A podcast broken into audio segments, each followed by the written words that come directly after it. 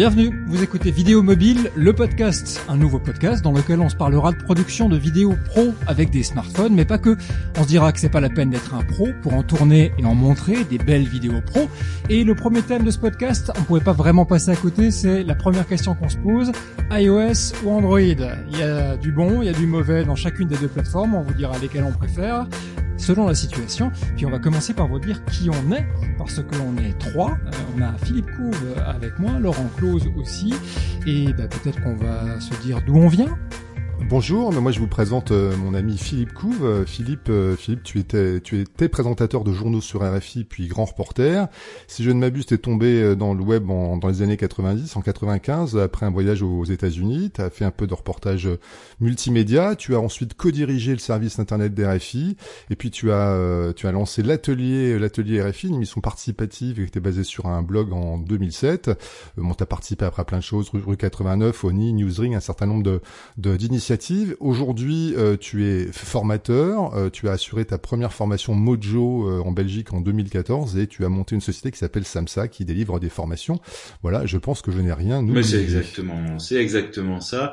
Mojo, quand même, pour préciser, c'est l'acronyme, enfin le, le, petit nom en anglais pour Mobile Journalism. C'est le journalisme mobile à la française. Alors pour vous dire moi quelques mots de, de Guillaume qui a eu l'idée de, de ce podcast et qui se trouve en Finlande. Et eh oui. Il a quitté la France pour aller euh, s'installer euh, en Finlande. Euh, Guillaume, je l'ai rencontré pour la première fois en ligne, comme beaucoup de gens, et puis ensuite en vrai lors d'un événement qui a lieu chaque année en Irlande, qui s'appelle MojoCon. C'est la conférence consacrée au, au, journalisme mobile. Il m'est apparu comme un petit lutin à lunettes, aux yeux très rapides dans tous les sens et on a eu euh, une expérience, euh, enfin pour moi, qui était assez euh, assez désastreuse, puisque j'ai fait une interview de lui sous le ciel irlandais, qui était un ciel particulièrement changeant. Et j'avais, bah, alors pour ceux qui ont déjà testé la production de, de vidéos avec smartphone, j'avais bloqué l'exposition. Et donc euh, son interview était très bien exposée au début, et puis ensuite c'était totalement surexposé, puis ensuite totalement sous-exposé, parce que le ciel euh, irlandais change euh, chaque minute plusieurs fois. Guillaume, il est journaliste, formateur, il a commencé dans les, dans les radios locales de Radio France avant de faire une grande partie de sa carrière à, à France 3, et c'est là qu'il a commencé à délivrer des formations Mojo, journalisme mobile, en, en 2014, en, notamment à travers une organisation internationale euh, qui regroupe euh, en partie les télévisions publiques euh, européennes qui s'appelle le CIRCOM. Et aujourd'hui, il est toujours depuis la Finlande en charge de l'animation d'un réseau de journalisme mobile et de formateurs au sein de cette organisation internationale, le CIRCOM. J'ai rien oublié non, non, t'as rien oublié, mais c'est vraiment bien qu'on commence un podcast parce que j'ai compris pourquoi t'as jamais publié cette interview. en tout cas, c'est bien que tu parles des, des formations que j'ai faites et que je continue à faire à à, à France Télé parce que c'est là que j'ai rencontré Laurent Close, qui est journaliste, euh, qui est venu toquer la porte sur les réseaux sociaux aussi, forcément, puisque c'est là que la communauté Mojo existe, qui est journaliste, formateur et, et réalisateur. Euh, Laurent a été rédacteur euh, et même rédacteur en chef de, de magazine high tech, donc t'es un peu euh, le, le plus calé d'entre nous en tech SVM euh, dont j'étais lecteur, Micro Hebdo, euh, SVM Mac, 01net Magazine euh, entre 90 et, 80 et 2013, animateur et producteur sur la chaîne Cyber. Alors est-ce qu'on disait ces deux points Je me souviens plus de l'émission. On disait ces deux points, absolument. On oubliait l'anti-slash, mais on disait ces deux points, tout à fait. sur Canal, c'était sur Canal il y a oula, il y a il y a, il y a 20 ans. Il y a, une vingtaine d'années, absolument. Rédacteur en chef adjoint du magazine Science et Avenir de 2000 à 2003, JRI, journaliste reporter d'image et depuis 2013, formateur Mojo comme nous et euh, Final Cut Pro euh, depuis deux ans. Et puis tu travailles aussi pour une agence de presse qui s'appelle Alchimie Media, blogueur sur vidéoonline.info. Bref, voilà, ça c'est nous. On est, euh, on évolue dans la sphère Mojo parce que ça nous a piqué, euh, bah, parce qu'on s'est rendu compte tout d'un coup qu'on pouvait travailler, faire des choses qui ressemblaient à, un résultat professionnel et qui sont même devenues des choses professionnelles avec juste un, un téléphone. Euh, je sais pas quand ça a commencé pour vous. Moi, ça avait commencé avec la sortie de l'iPhone 4. Je me souviens de m'être tapé la tête sur le front en faisant une vidéo de mes gamines qui faisaient de la luge en me disant, oui, mais ça, je peux le monter maintenant. Je pourrais peut-être faire autre chose que des vidéos de Megamine avec. Moi, ça a commencé euh, un peu avant. Euh, je me souviens plus exactement des dates, mais il y avait Nokia qui avait sorti le, le N95, si je me souviens bien, qui était le, le premier téléphone qui était très gros d'ailleurs par rapport au, au standard d'aujourd'hui, très épais, mais qui permettait de faire de la vidéo. Alors, je me souviens plus de la définition. Aujourd'hui, ça nous paraît très ridicule, mais qui à l'époque euh, était considéré comme de la relativement bonne euh, qualité. Et donc là, je voyais qu'il y avait l'agence Reuters, qu'il y avait la BBC qui commençait à essayer de, de s'emparer de cet outil pour euh, couvrir un certain nombre de manifestations. Je me souviens notamment de probablement la London Fashion Week qui avait été couverte par Reuters ou par la BBC, je ne sais plus, à l'aide de euh, de cet appareil. Et là, je me suis dit qu'effectivement, il y avait euh, dans nos poches, ou était sur le point d'avoir dans nos poches des outils qui pouvaient euh, approcher un résultat professionnel euh, à l'époque. Et comme j'étais également très concentré sur tout ce qui était le participatif, je me disais déjà que le participatif, ça pouvait être du texte, ça pouvait être de la photo, mais probablement ça pouvait être de la vidéo. Et on le voit euh, aujourd'hui, euh, n'importe quel événement inattendu euh, qui se passe dans le monde, on a immédiatement des vidéos qui ont été prises par des amateurs et qui montrent cet événement. Laurent, tu es venu comment toi, Mojo? Alors moi, ça a commencé euh, à l'époque où j'étais rédacteur chef de, d'SVM Mac euh, avec une, une véritable envie de faire du multimédia et j'exhortais mes journalistes à se préparer à quelque chose que je sentais arriver en disant il faut absolument que vous utilisiez des, des caméscopes, les gars, vous contentez pas d'un clavier et de, et de, et de, l'écrit, prenez des caméscopes et allez filmer. Et puis en 2007, j'étais invité, je faisais partie des, des, des privilégiés invités à San Francisco pour le lancement par Monsieur Jobs euh, de l'iPhone. J'ai vu ce truc sortir. J'ai dit, il fait des photos. Quel dommage qu'il ne fasse pas de vidéo. Et quand l'iPhone 3 est sorti euh, un an après et que en le jailbreakant, on pouvait lui ajouter une fonction d'enregistrement vidéo, ce qu'il ne faisait pas de façon native officielle par Apple, j'ai dit ça y est, c'est ce truc maintenant qui va nous permettre de tout faire, puisque je pense que à terme, dès qu'on aura filmé, on pourra immédiatement balancer, euh, balancer sur les réseaux.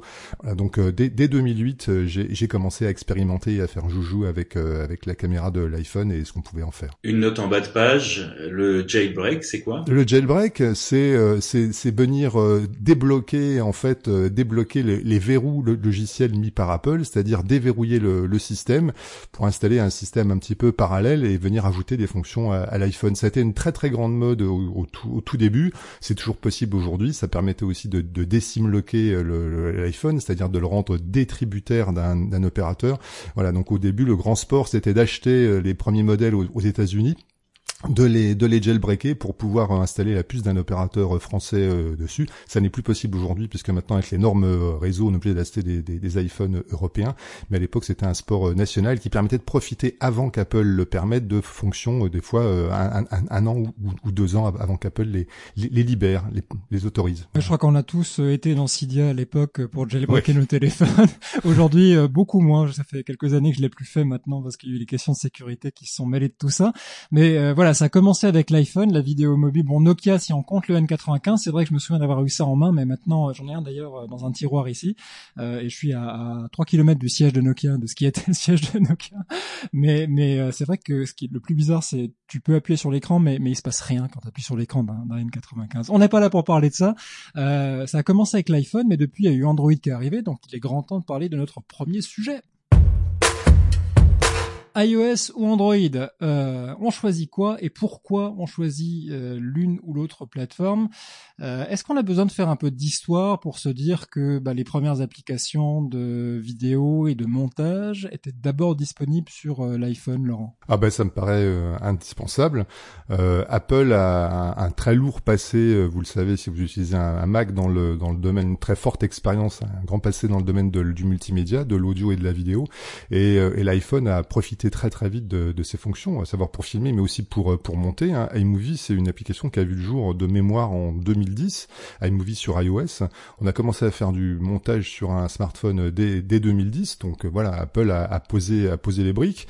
Alors comment on a pu poser les briques si vite? Ben, euh, Parce qu'avec son expérience, Apple a, a, a, créé des briques, des briques logicielles et propose très vite, a très vite proposé, propose toujours aujourd'hui ce qu'on appelle un framework aux, aux développeurs. Quand on décide de développer développer une application iOS aujourd'hui, on bénéficie d'un kit de développement, qu'on appelle un, SDK. Apple vous donne des outils et dans ces outils, il y a un nombre de fonctions déjà préprogrammées, des petites briques logicielles à utiliser dans le domaine de l'audio et de la vidéo. Donc en gros, depuis le début, c'est plus facile de faire une, euh, une application de vidéo, de prise de vue ou de montage avec un iPhone sur un iPhone plutôt que sur Android. C'est sans commune mesure. Euh, à MojoCon euh, à, Dublin, il y a quelques il y a quelques mois, j'ai interviewé les éditeurs de logiciels et ils me l'ont les éditeurs d'applications, ils me l'ont confirmé. C'est-à-dire que dans l'univers Apple, on, a on part avec des choses qui sont préexistantes, donc on peut aller très vite. Dans l'univers Android, Google ne donne aujourd'hui rien, quasiment rien dans son SDK, et donc il faut créer tout ex nihilo de zéro. Donc donc ça explique pourquoi on, on a très vite vu fleurir des applications de montage et pourquoi elles sont quasiment légion. Il y a même un grand nombre de logiciels, de solutions plus ou moins, plus ou moins sophistiquées dans l'univers iOS et pourquoi il y en a finalement encore très peu dans l'univers Android. L'univers Android aujourd'hui, il est partagé entre deux applications de montage principales, une qui s'appelle Power Director et puis surtout L'application euh, vedette, elle s'appelle KineMaster. Je pense qu'on aura l'occasion d'en reparler un peu, un peu, un peu plus tard. Donc voilà un peu vite fait pour l'histoire, mais vous pouvez compléter si oublié des choses. Hein. Philippe? Non, moi je veux me placer plutôt du, du point de vue des, des utilisateurs, et parce que c'est une question qu'on a souvent, euh, qui nous est souvent adressée, en nous disant, ben voilà, vous proposez des formations sur iPhone. Alors nous, on propose sur iPhone et sur Android aujourd'hui, mais longtemps on a proposé que des formations euh, sur iPhone. C'est une sorte de snobisme. Pourquoi vous travaillez pas avec Android, etc. Je vais vous essayer de vous expliquer la, les enjeux, les difficultés du côté euh, formateur. Alors Laurent l'a rapidement expliqué, mais ça veut dire que sur euh, iPhone aujourd'hui, on a quelque chose de totalement cohérent euh, c'est-à-dire que les applis euh, qu'on va pouvoir installer sont de qualité professionnelle et l'appli de tournage va parfaitement euh, correspondre avec l'appli qu'on va utiliser pour le montage, d'autres applis qu'on va utiliser pour, pour différentes choses ensuite. Et ça va nous donner un tout cohérent dans des formats, dans des normes professionnelles et quel que soit euh, l'appareil qu'on a pour peu qu'il puisse euh, accueillir la dernière version de, iOS, donc du système d'exploitation, on va avoir quelque chose de, très convaincant. En revanche, si on va sur, euh, si on va sur Android, en fonction du modèle d'Android, en fonction de la marque, en fonction du modèle, en fonction de la version du système euh, d'exploitation qu'on a dessus, on pourra ou pas euh, utiliser une application ou une autre et chaque application n'aura pas les mêmes fonctionnalités exactement sur un appareil ou sous un autre. Donc c'est très très compliqué et en plus pour euh, rajouter à cela, il y a beaucoup d'applications qui sont assez instables sur euh, Android, même si ça a tendance à s'arranger, même si ça a tendance à s'améliorer. Donc Android est constitue un parc d'appareils de, qui est beaucoup plus large euh, à l'échelle mondiale et même à l'échelle française, même si j'ai pas tous les chiffres en tête, euh, que le parc d'iPhone. Il y a plus d'Android qu'il n'y a d'iPhone. Mais malgré tout, pour l'instant, on est encore un cran en dessus, en dessous sur la fiabilité et sur la facilité d'utilisation et sur les, les contrôles euh, qu'on peut souhaiter pour une euh, exploitation professionnelle euh, de ces applications vidéo. C'est vrai qu'il y a un casse-tête qui est celle du choix du modèle euh, d'appareil Android qu'on va utiliser, des applications, et de savoir s'ils vont tourner dessus ou pas. Si on prend une des applications qui est la plus populaire, qui a commencé sur iPhone comme beaucoup, qui s'appelle Filmic, euh, selon le, le, modèle d'Android que vous avez, Filmic ne fonctionnera pas de la même manière, n'aura pas certaines fonctions qui sont pourtant clés et, qui sont des fonctions pour lesquelles on va vers cette application. Par exemple, le fait de pouvoir bloquer le focus indépendamment de, de l'exposition sur certains Android, je me suis retrouvé euh, dans des situations où bah ça marchait pas. L'application est la même. On dit, on conseille à tout le monde prenez Filmic parce que ça marche bien, puis finalement on se fait engueuler parce que ouais t'es gentil, mais enfin euh, je peux pas faire ce que tu m'as promis que je pourrais faire. Il y, a, pas que des avantages à, iOS, euh, Laurent. Il y a, y a des avantages aussi du côté Android, notamment la qualité des optiques. Il y a certaines optiques qui sont meilleures sur que sur les iPhones.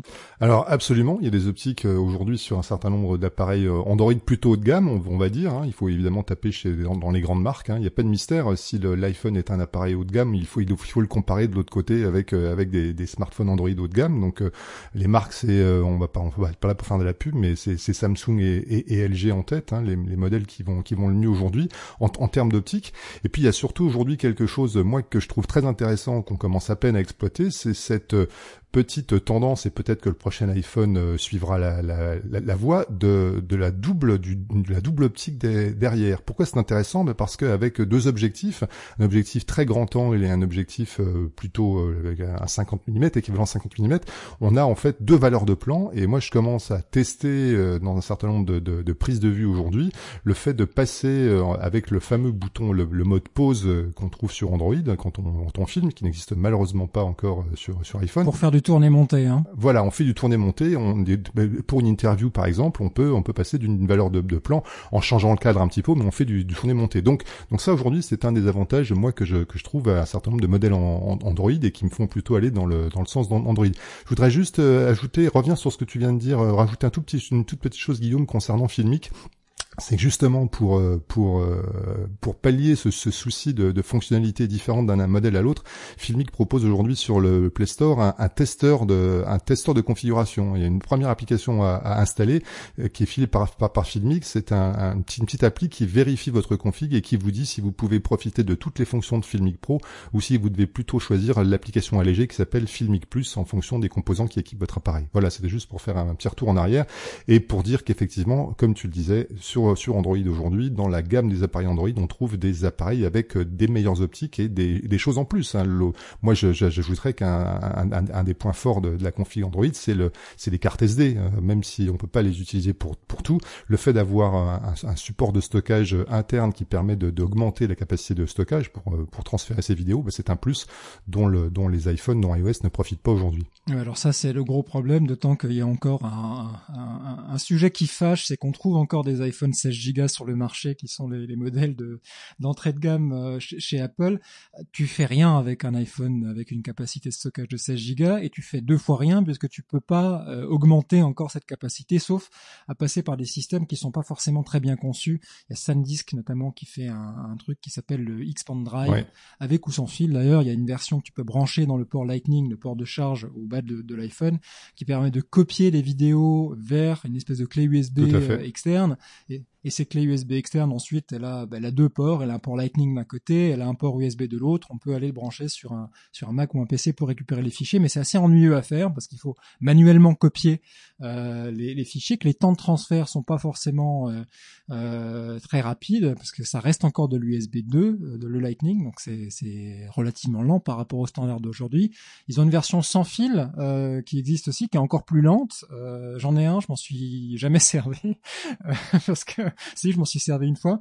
Mais en tout cas voilà, ça c'est vraiment la grosse limitation, c'est que si on veut euh, faire de la vidéo avec un iPhone, L'avantage, c'est que ça tourne bien. L'inconvénient, c'est que tout de suite, c'est cher. On va aller taper dans quelque chose qui va coûter 1000 euh, euros, euh, puisqu'on va vouloir au moins un 64 Go si on va du côté du 6S Plus ou un 128.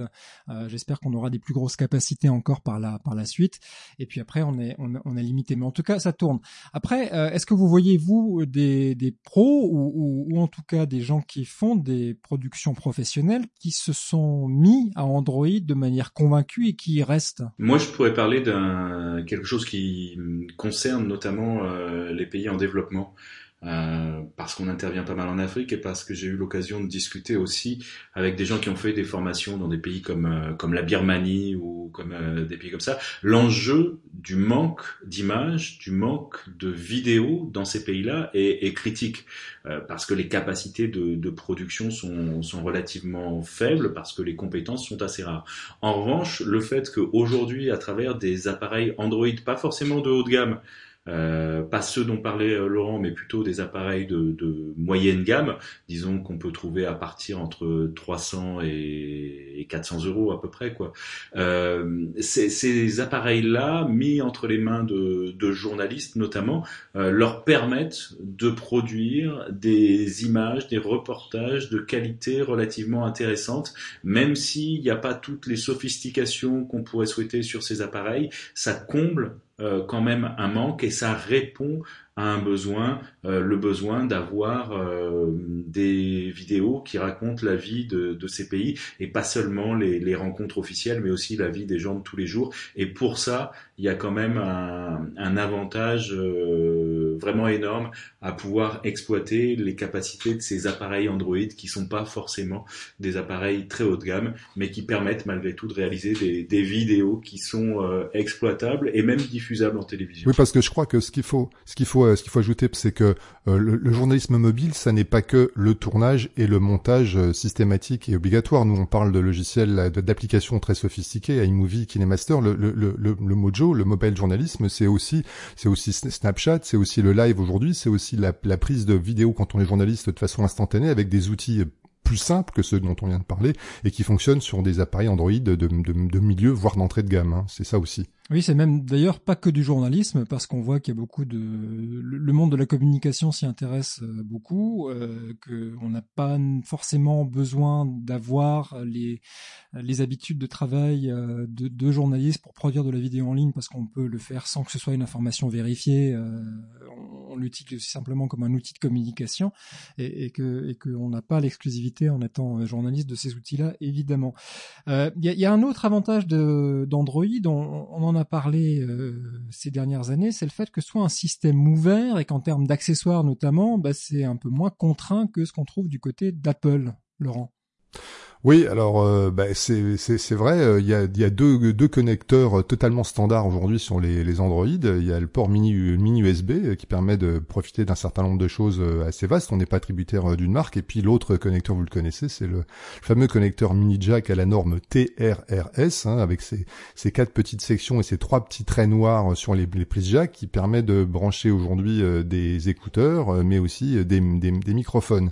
Et bah, ça ça fait que on trouve sur le marché des, des, des, accessoires, hein, que ce soit des, des micros, euh, des, oreillettes euh, qui fonctionnent sur un certain nombre d'appareils, mais aussi on peut parler des optiques. Alors là, les optiques, elles sont partagées euh, avec avec l'univers l'univers iPhone. Les optiques un peu standards qu'on vient visser sur des sur des grippes. Hein. Ces grippes, ce sont ces ces, petits simplement des fois des pinces, simplement parfois des, des, des, boîtiers, des carcasses qui permettent de fixer le, le, le, smartphone sur un sur un trépied et qui, pour un certain nombre de modèles pro, ont un petit pas de vis euh, standard sur lequel on vient visser des optiques euh, là aussi euh, génériques, universelles, donc des optiques très très grand angle souvent, mais aussi parfois des doubleurs de focale pour pour se rapprocher du, du, sujet. donc voilà, il existe un certain nombre de d'accessoires qui fonctionnent sur Android, sur tous les modèles Android, mais aussi dont profite un petit peu l'iPhone. Pour combien de temps, on ne sait pas, puisque c'est peut-être un autre sujet dont on parlera plus tard. Voilà, enfin voilà ce que je pouvais dire. Vous pouvez aussi, je pense, que vous avez des choses à dire dans ce, dans ce domaine en matière d'accessoires, les amis. Alors les accessoires, euh, on va la faire courte. Les accessoires vendus par Apple sont hors de prix et les prix ne sont pas toujours justifiés. Euh, et les accessoires destinés aux iPhones et pas nécessairement vendus par Apple dans ses App Store sont également en général euh, très chers. Ce qui ne veut pas dire que tous les accessoires Android sont, bon marché, mais il y a vraiment euh, un aspect vache à lait qu'on ressent euh, quand on achète l'appareil et qu'on ressent encore plus quand on achète les accessoires. Bah c'est un peu la, la, monnaie de la pièce parce qu'on a l'avantage d'avoir des applications plus tôt parce que c'est plus intéressant pour les développeurs de s'adresser à un marché où il y a plus d'argent. Les gens qui achètent des produits Apple généralement ont des revenus qui sont plus élevés que ceux qui achètent des, euh, des produits Android. Je parle de, de, de, de masse, euh, pas, pas, de cas spécifiques. Et, donc ils ont plus de chances de vendre des applications à des gens qui ont plus d'argent. Euh, D'où la primeur des applications. Mais le contre-coup, c'est effectivement que bah, les accessoiristes euh, se disent que ils vont soigner leur marge et que ben oui, c'est c'est on est victime de ça en, en étant propriétaire d'iPhone. Si je peux ajouter quelque chose là-dessus, pas pas sur la question du, du prix, mais il est quand même en train depuis euh, quelques mois de se passer quelque chose de d'extrêmement intéressant. On voit euh, arriver sur le marché des accessoires et je pense notamment à, au micro et ce qui concerne également euh, l'éclairage pour partie, euh, des fabricants euh, qui sont des fabricants venus du monde professionnel. Je pense à Sennheiser par exemple euh, pour les micros, euh, qui n'étaient pas originellement présents avec des micros destinés aux iPhones ou ou aux Android et qui ont compris euh, qui avait là un marché avec des besoins professionnels pour euh, une partie des euh, une partie des utilisateurs et qui se sont mis aujourd'hui à produire des micros, des éclairages pour Manfrotto par exemple, qui sont spécifiquement euh, destinés aux iPhones et je trouve que c'est un mouvement assez intéressant. Et là, tu viens de le dire, ils sont destinés aux iPhones. Sennheiser, par exemple, a développé deux micros avec euh, Apogee, qui est un fabricant de convertisseurs euh, analogiques numériques, euh, dont on a besoin pour faire marcher ces micros-là, parce qu'ils se branchent sur le port Lightning du téléphone. Alors j'ai les deux, il y a le MKE2, c'est la capsule qu'on utilise professionnellement en télé la plupart du temps en reportage, pour les micros HF, c'est la même capsule, c'est simplement le bout du fil qui change, au bout du fil il y a un petit boîtier avec le fameux compresseur. L'idée c'est que comme on passe pas par le port jack, on n'utilise pas le convertisseur qui est intégré au téléphone, mais celui qui est euh, externe. Mais là encore, Sennheiser va vers là où il y a le plus de potentialité en termes de marché, de, revenus potentiels. Ils vont donc développer un accessoire pour iPhone et ils n'ont pas développé la même chose pour euh, pour Android. En tout cas, ces micros-là euh, sont très bons. ils peuvent aussi parce que le MKE2 digital vaut 600 euros, donc c'est quand même pas rien, c'est quasiment le prix du téléphone, mais le résultat est impeccable. En tout cas, ce qu'on peut dire, c'est que quel que soit le choix de la plateforme, on peut aujourd'hui, aussi bien sur Android que sur iPhone, produire des vidéos pro. Il n'y a plus cette, euh, cette prime à l'iPhone qui existait il y a quelques années. Aujourd'hui, euh, que ce soit avec un, bon Samsung ou un bon LG, on peut aussi euh, obtenir des résultats intéressants, Laurent. Oui, absolument. Ben, ce qu'on voit aujourd'hui sur sur Internet, on commence à en voir un peu partout, produites par à la fois par des, des indépendants, mais aussi par des, des, des, des grands médias hein, euh, en, en, France, à, l'étranger. Ça, ça émane plus seulement, ça ne sort plus seulement euh, d'iPhone, mais euh, c'est monté, c'est tourné, c'est monté avec des avec des Samsung. Euh, alors grâce à des applications, on, l'a dit pro, hein, il y a il y a iMovie d'un côté, mais de l'autre côté il y a KineMaster. Le logiciel est pas, l'application est pas parfaite. Il y a y a toujours des, des bugs, mais on, on peut vraiment aujourd'hui produire du contenu ultra professionnel, c'est-à-dire que je défie, je défie n'importe qui dans le grand public de distinguer aujourd'hui euh, une vidéo montée euh, sur un ordinateur d'une vidéo sortant euh, directement d'un smartphone tourné monté. Absolument. Eh bien, allez, on n'a pas fait le tour du sujet, mais on va quand même regarder ce qu'il y a sur nos radars maintenant. Philippe, à toi. Alors, ben, bien sûr, la prochaine keynote d'Apple, c'est-à-dire le grand rendez-vous euh, de septembre. La grand-messe annuelle. Au cours duquel euh, Apple annonce euh, ses nouveautés. Alors, avant de, de, rentrer dans les détails, on va quand même souligner que cette entreprise a trouvé un moyen extraordinaire depuis l'époque de Steve Jobs. C'est-à-dire qu'ils ne disent rien, euh, ils se contentent de regarder passer les rumeurs et ce sont les, les internautes qui, à coup de, de, rumeurs plus ou moins véritables sur les annonces que va faire Apple, se chargent de faire la publicité des produits de, de la marque. Alors, on sait, et ce qui nous intéresse euh, ici, c'est qu'au cours de cette euh, keynote, donc qui aura lieu le, le 7 septembre à 19h, heure de, heure de Paris, Apple va présenter un ou plusieurs iPhone 7, euh, la nouvelle génération d'iPhone. Alors ce qu'on en sait de manière euh, à peu près sûre, c'est que cet iPhone en termes de comment dire, de look and feel sera assez similaire aux iPhone 6 ou aux iPhone 6S. La différence est qu'il sera un petit peu plus fin. Alors il sera un petit peu plus fin, notamment parce que euh, Apple a décidé de débarrasser les iPhones de la prise jack, donc la prise dans laquelle on branche euh, le casque ou on branche un, micro. Cette prise-là va tout simplement euh, disparaître. Et il faudra désormais brancher ces accessoires sur euh, la prise Lightning, c'est-à-dire la petite prise plate là qui permet de, de recharger les, les iPhones. Alors c'est un, un vrai problème, notamment pour euh, les personnes qui se sont équipées euh, en matériel, qui se branchent sur la prise jack, et donc il faudra en passer par des adaptateurs. Ça fait pas mal de, de débats parmi la, la population Mojo. Moi je trouve que Apple exagère un peu, mais toi Guillaume, je crois que tu vois plutôt ça d'un bon oeil. Moi je vois ça, je pense que ça va faire, on va en reparler dans ce podcast euh, assez régulièrement de cette affaire parce qu'on n'a pas fini d'en parler. Moi, ce que je trouve intéressant, alors oui, effectivement, ça va être un peu crispant au début, ça va être un peu frustrant aussi de se dire que euh, c'est un standard qui est partout, vraiment partout, euh, depuis une quarantaine d'années, et tout d'un coup, hop, on l'enlève. Pourquoi? On sait pas trop. peut-être pour le rendre plus fin, peut-être pour encore diminuer la durée de vie de la batterie de l'iPhone, on sait pas non plus. En tout cas, l'avantage que j'y vois, pour essayer de garder un œil positif, parce que quoi qu'il arrive, on va pas changer euh, et forcer la main d'Apple là-dedans. Ils ont décidé de faire ça. Moi, je me souviens très bien du jour où ils ont décidé d'enlever le lecteur de disquette euh, des, des Mac et ensuite le lecteur de DVD. tout le monde a hurlé au début. Finalement, on s'y est tous fait.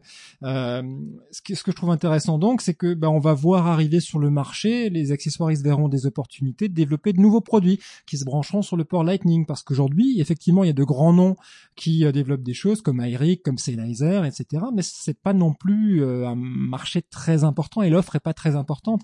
Alors que là, à marche, à marche forcée, on va se retrouver avec des, des, choses qui vont peut-être nous surprendre. Donc voilà le, côté intéressant que j'y vois. À suivre dans les dans les prochains podcasts en tout cas. Parmi les, les autres euh, annonces euh, qu'on attend à l'occasion de cette euh, keynote d'Apple le 7 septembre, peut-être la, la, présence sur les nouveaux iPhone 7 de deux optiques. on l'a évoqué tout à l'heure rapidement avec Laurent. deux optiques, peut-être un, un, très grand angle et puis l'optique plus plus classique de de l'iPhone également annoncé par certaines rumeurs le fait que le, le bouton qui nous permet de, de revenir, euh, euh, le bouton rond en bas, ne serait plus un bouton euh, sur lequel on physique sur lequel on peut appuyer, mais serait un bouton tactile, juste une zone sur l'écran qui permettrait de, refermer les, les, applications. Et d'après certains, ça serait un pas euh, pour euh, Apple en, en direction d'une plus grande étanchéité et peut-être euh, proposer, si ce n'est pour l'iPhone 7 du moins ultérieurement, des appareils qui soient qui soient étanches. Alors ça, ça, ce serait vraiment intéressant parce que alors les deux choses, la fiabilité de ce bouton, on a tous eu des boutons à changer ou des boutons qui ont qui ont commencé à, à mal fonctionner, donc le fait de plus en avoir, ben, c'est comme le Force Touch sur les Macs, c'est-à-dire qu'on appuie, on a l'impression qu'il y a une réaction physique, mais en fait rien ne bouge, ça c'est assez génial. Ce serait plus fiable. Et l'étanchéité, euh, je suis preneur parce que j'en ai aussi noyé un ou deux des iPhones. Euh, ce qui est intéressant dans le domaine, c'est Apple a un peu menti avec l'Apple Watch en disant qu'elle n'était pas étanche. En fait, elle est étanche. Hein. Moi, je me baigne avec, il euh, n'y a, y a, pas de souci. donc, ils ont appris comment faire vraiment un appareil étanche avec des boutons qui tournent et puis un, un, écran, etc. Il n'y a pas de raison que le prochain iPhone soit pas étanche. En tout cas, je croise les doigts. Oui, puis on, peut juste euh, dire à propos de l'étanchéité que c'était un des motifs aujourd'hui de non-réparation d'un iPhone. C'est-à-dire quand on se pointe dans un Apple Store euh, euh, avec un iPhone défectueux, la première chose que les, gens du Genius Bar contrôlent, c'est un petit, une petite diode qui s'allume et qui signale que votre iPhone a pris l'eau. Et s'il a pris l'eau, ben monsieur, on ne le répare pas. Voilà. Donc l'étanchéité, ça serait vraiment un, plus. Ça permettrait à l'iPhone de vivre un peu plus longtemps et d'être réparable dans des circonstances où il ne l'était pas. C'est la petite pastille rouge au fond du port jack. Oui, c'est ça, une pastille rouge au fond du port jack, tout à fait. Qui va disparaître aussi. Mais bon, à ce stade, c'est encore une euh, une rumeur. Hein. Et puis dernière euh, dernière rumeur, euh, la commercialisation de ceux ou de ces nouveaux iPhone 7, ça serait à partir du 23 septembre prochain. Oui, ça c'est en observant les dates de lancement des précédentes années. Euh, alors vous, vous aurez de la chance parce que moi en Finlande, il faudrait que j'attende un petit peu encore pour l'avoir. Il y a toujours quelques semaines de décalage. Mais bon, je vais pas me plaindre. Euh, Laurent, qu'est-ce que tu as sur ton radar, toi? Alors un peu de, moi c'est la création qui m'a intéressé cette semaine. Euh, YouTube France, l'émanation de, de Google, a lancé début août un concours qui s'appelle Toi-même tu filmes, en sensibilisant les jeunes à la création de, vidéos dans, les banlieues, avec une espèce de grand tour en France, un certain nombre de, villes françaises et dans les banlieues, en présentant ce qu'on peut faire aujourd'hui avec un, avec un smartphone, Android euh, évidemment, en termes de, tournage et de montage. L'objectif, c'est d'encourager les jeunes à filmer, et pour ça, on organise un concours qui s'appelle Toi-même tu filmes, 90 secondes, produire des petites vidéos de 90 secondes sur le thème de la fraternité, des vidéos qui vont être euh, mises en ligne évidemment après et partagées euh, par, YouTube, et il y a à la clé un certain nombre de choses à, à gagner. Le premier prix étant un séjour dans le YouTube Studio à, Los Angeles, autrement dit l'installation mise en place par YouTube pour pour créer les futures générations de, de, de YouTubeurs, donc un vrai studio équipé de, de, vidéos pro. Voilà, donc euh, une initiative sympa pour inciter euh, des, des, néophytes et, des jeunes euh, à, créer avec avec un smartphone, à filmer et à monter. Et de la part de YouTube, ça méritait d'être signalé.